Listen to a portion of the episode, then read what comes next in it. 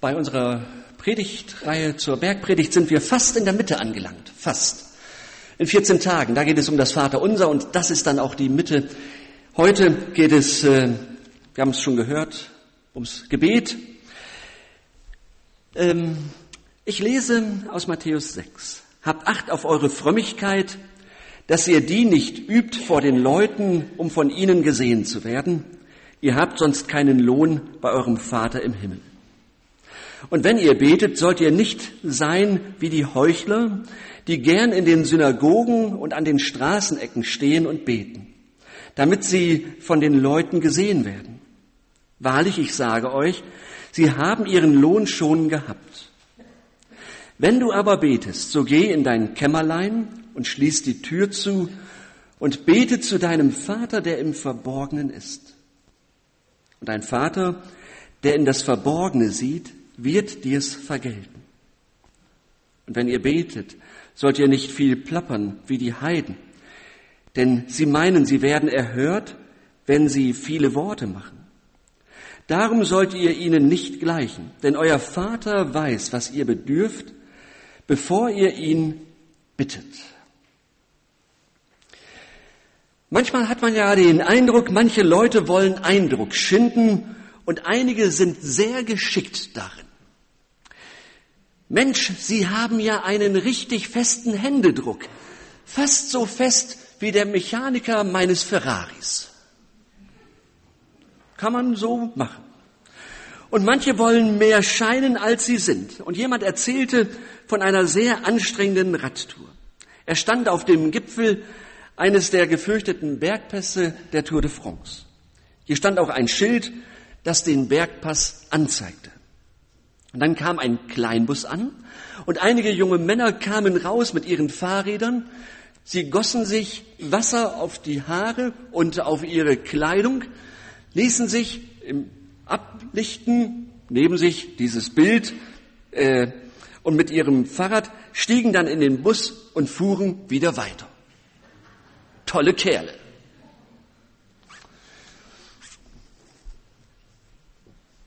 Jesus sagt, bei dem, was man so unter Frömmigkeit fasst, kann es genauso sein, nämlich dass man manchmal Dinge tut, nur um hinterher davon erzählen zu können. Und manchmal auch, dass man so tut, als ob man etwas tut, nur um hinterher davon erzählen zu können. Und deshalb sagt Jesus, funktionieren bestimmte Dinge, die man als Christ tut, am besten ohne Scheinwerferlicht. Manche Dinge im Christsein funktionieren am besten ohne Scheinwerferlicht.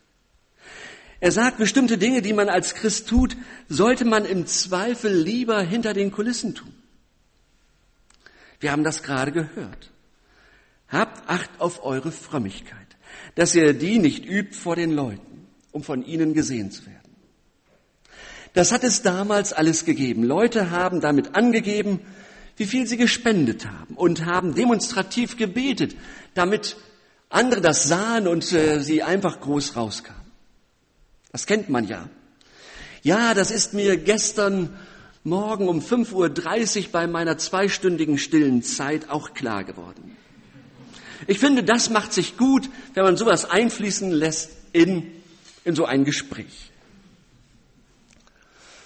Ich habe mich aber auch gefragt, was ist eigentlich so schlimm daran, wenn man etwas tut, was dem Glauben entspricht? Was ist schlimm daran, dass man davon auch erzählt, dass man es berichtet? Warum ist das äh, denn schlimm, dass, äh, dass man dafür auch Anerkennung bekommt? Wieso hat Jesus damit ein Problem? Was ist das Problem, dass man sich engagiert? Was ist das Problem, wenn man eine äh, besondere Gebetszeit hat und Gebetspraxis? Und das auch erzählt, äh, erzählt. Tue Gutes und rede darüber. Beim Christsein geht es um eine Beziehung. Das Problem ist, dass es beim Christsein nämlich um diese Beziehung geht und nicht um ein Mittel zum Zweck.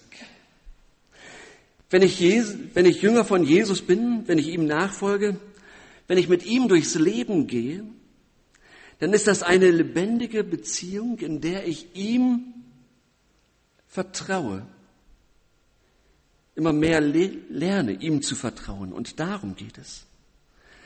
Es geht nicht um irgendetwas anderes, sondern es geht darum, dass ich ihm immer mehr vertraue. Es ist der, dem ich vertraue, von dem ich alles Gute erwarte. Es ist der, von dem ich alles, dem ich alles Gute zutraue. Und ich bin der Überzeugung, dass dieses Zutrauen die stärkste Kraft überhaupt ist, um einen Menschen zu verändern. Vertrauen ist immer stärker als Druck oder Pflicht oder Gewohnheit. Vertrauen ist die stärkste Kraft, die es gibt, um einen Menschen zu verändern. Jemand erzählte, wie er bei einem Besuch miterlebt hat, äh, dass der kleine dreijährige Steppke irgendwie aufs, aufs, äh, auf den Schrank gekommen ist. Und von oben, da oben stand er und dann schrie er, äh, Papa, fang mich. Der Vater hatte gerade seinen Rücken ihm zugewandt und er hat sich noch umgedreht, hat ihn gerade irgendwie aufgefangen. Der Dreijährige traute seinem Vater alles Gute zu. Und er wusste, wenn ich springe, Papa wird mich fangen. Vertrauen ist die stärkste Kraft, um ein Leben zu verändern.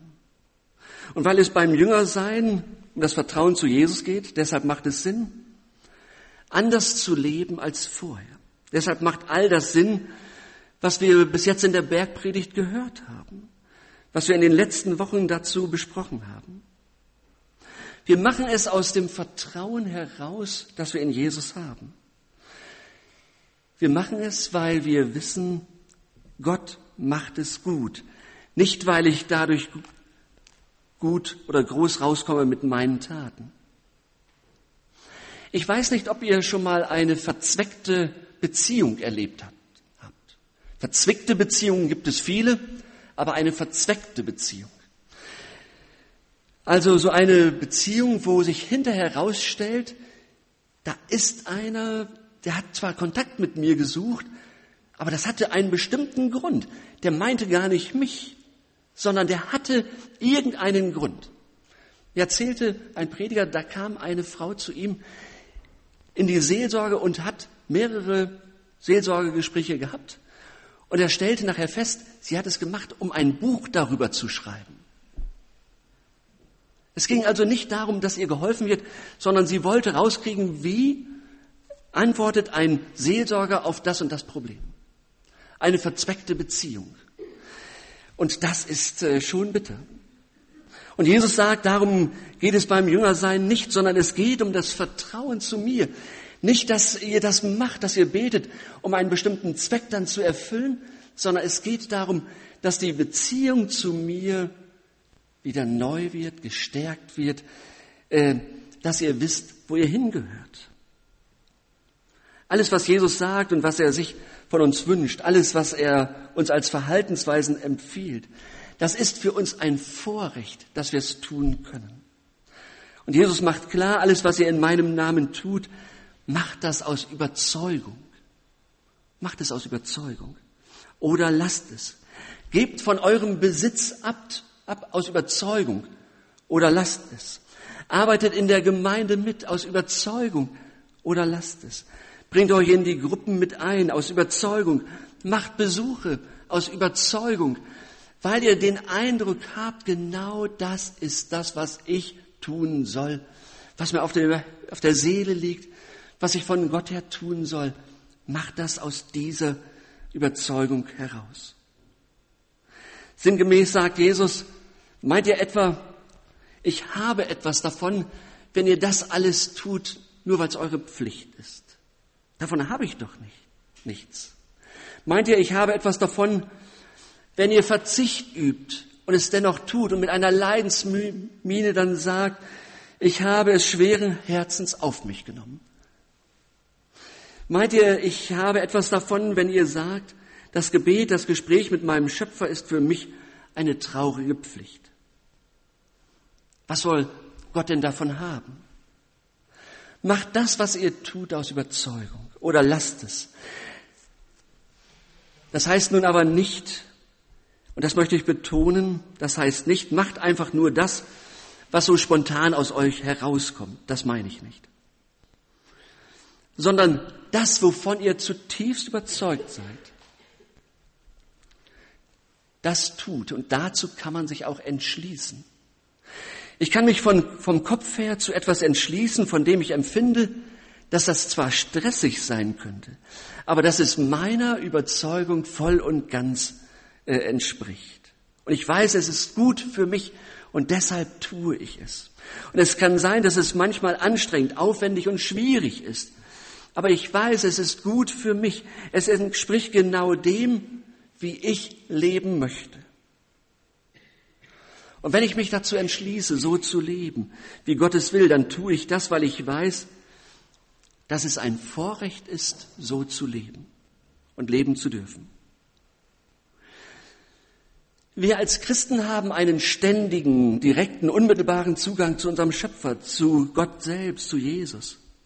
Und das ist doch keine traurige Pflicht, sondern das ist doch Lust. Die meiste Zeit. Und ich möchte ganz ehrlich sagen, und oft ist es harte Arbeit, das Gebet.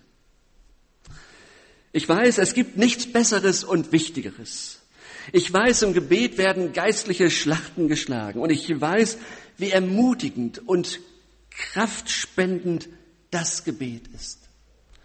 Und deshalb und dennoch ist es heiß umkämpft. Mir helfen deshalb Verabredungen zum Gebet sehr. Vielleicht euch auch. Und vielleicht ist das auch ein Tipp, euch zu verabreden. Mit einer Person, mit mehreren Personen. Lasst uns zu der und der Zeit beten oder verabredet euch äh, und trefft euch dann dabei auch. Ja, dass das Gebet, weil es so, so für uns so wichtig ist und weil ich erkannt habe, das ist so wichtig für mich und trotzdem ist es so umkämpft. Deshalb überlege ich mir, wie, wie bekomme ich das in mein Leben hinein? Wie kann ich es ausdrücken? Wie, wie kann das eine Regelmäßigkeit bei mir gewinnen? weil ich zutiefst überzeugt bin, dass es gut für mich ist.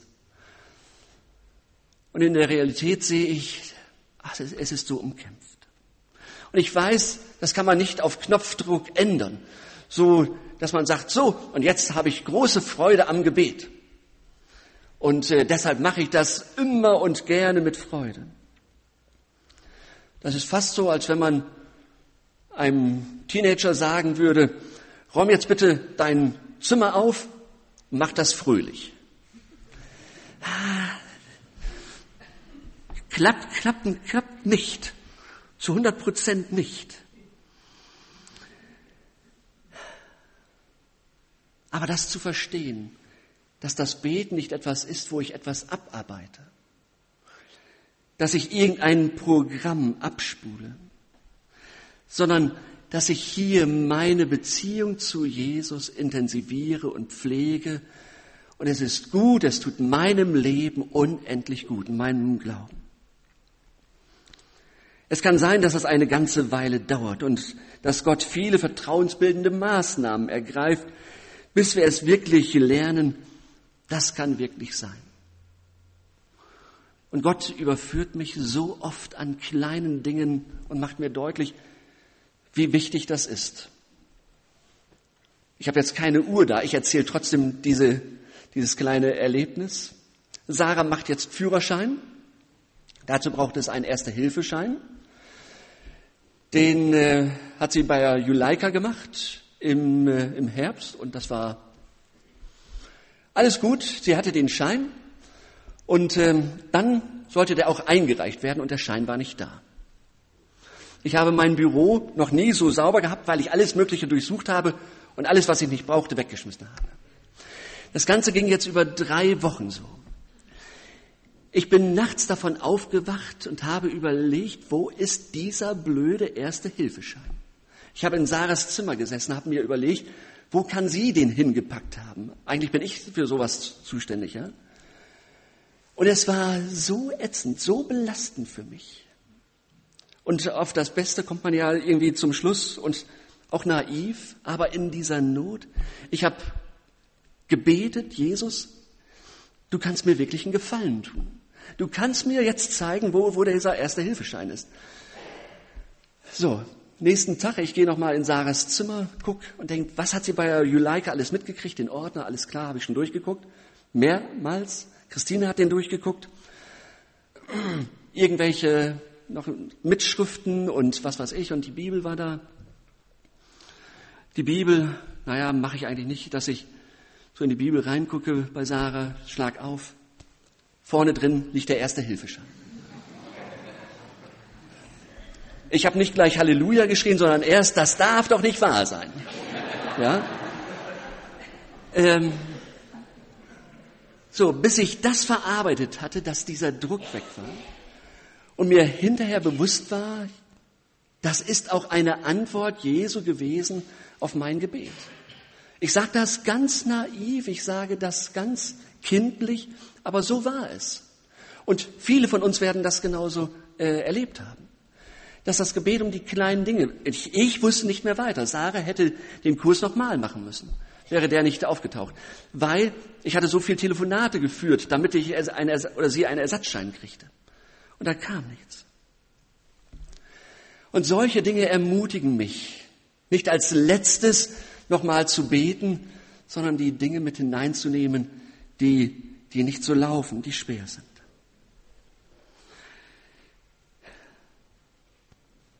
Ein weiterer, weiterer Punkt. Nicht plappern. Nicht plappern wie die Heiden.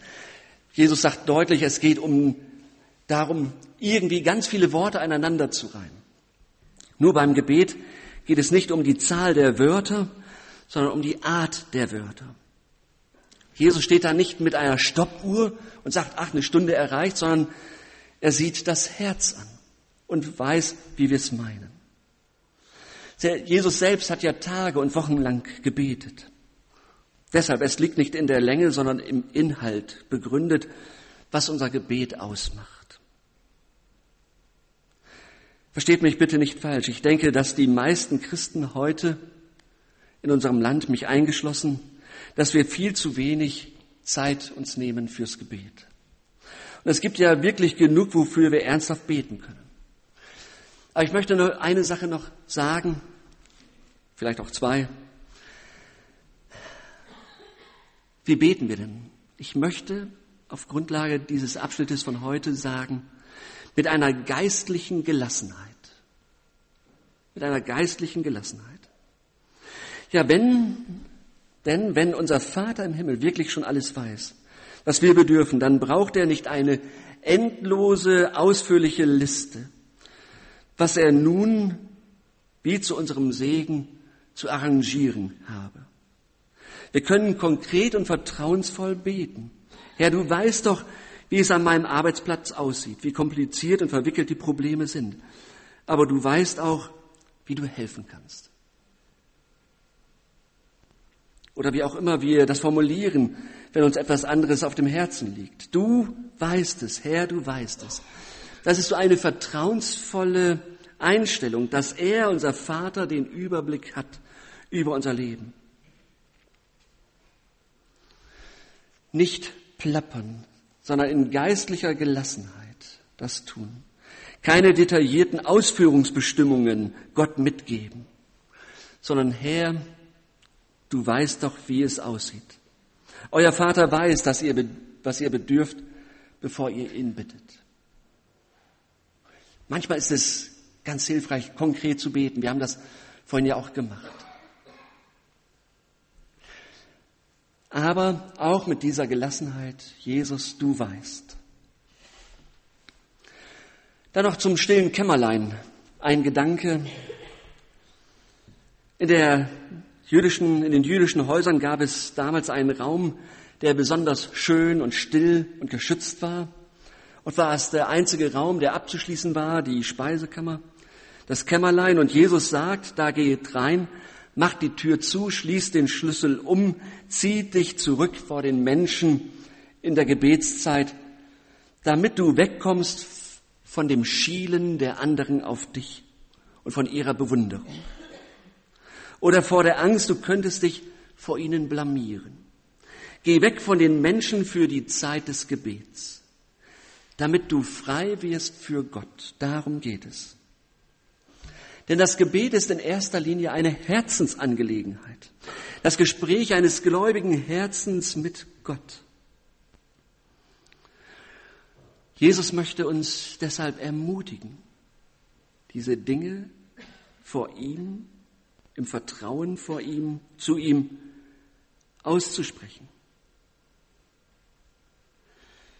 Und wenn du noch kein stilles Kämmerlein hast, ich kann dich nur ermutigen, suche dir eins. Einen Ort, an dem du weißt, hier werde ich nicht gestört, hier bin ich alleine vor meinem Herrn und ihm kann ich alles sagen. Das Gebet ist, damit möchte ich zum Schluss etwas sagen, kein öffentliches Bekenntnis aus meiner Sicht. Gebet ist Reden mit dem lebendigen Gott. Da geht es um, um meinen Herrn und um mich. Und oft kommt dann die Frage, beten im Restaurant, ja oder nein? Klare Antwort, als öffentliches Bekenntnis nein, denn beten hat den Zweck, hat nicht den Zweck eines öffentlichen Bekenntnisses. Und ich bete damit, und ich bete nicht, damit andere mich beim Beten sehen. Ich will das Gebet hier nicht missbrauchen. Gebet im Restaurant als Dank an Gott auf alle Fälle ja. Wir machen das als Familie. Ähm, wir machen es auch bei McDonald's. Ja, manche, manche sagen dann auch, da, da ist es ja auch wichtig. Darum geht's nicht, ja. sondern schlicht und ergreifend, äh, das gehört zu uns und unserer Familie. Ja, wir beten äh, zu Beginn einer Mahlzeit. Und wir machen das, weil wir Gott Danke sagen möchten, dass er uns versorgt, gut versorgt, dass er an uns gedacht hat. Und nun fangt doch neu an zu beten. Zuversichtlich, fröhlich, vertrauensvoll. Erwartet viel von unserem Vater im Himmel. Genießt das Vorrecht, dass unser Vater uns einräumt, dass wir immer zu ihm kommen können. Sprecht mit ihm voller Vertrauen. Denn es ist der Vater Jesu, den wir aber lieber Vater nennen dürfen. Amen. Ich möchte mit uns beten, aber ich möchte erst so nach einer Minute anfangen.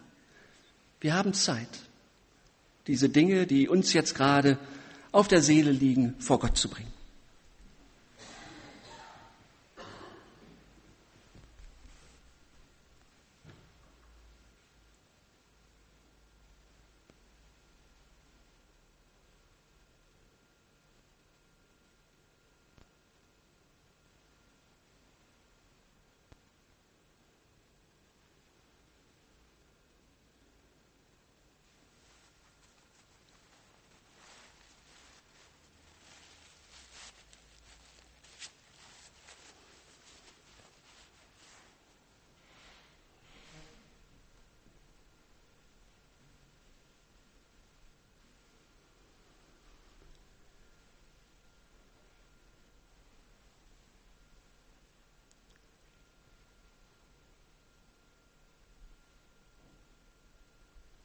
Danke, Jesus, für deine Gegenwart. Danke, dass du unser Gebet hörst. Wir wollen dir vertrauensvoll sagen, du wirst es gut mit uns machen. Wir danken dir, dass du das immer wieder neu gezeigt hast.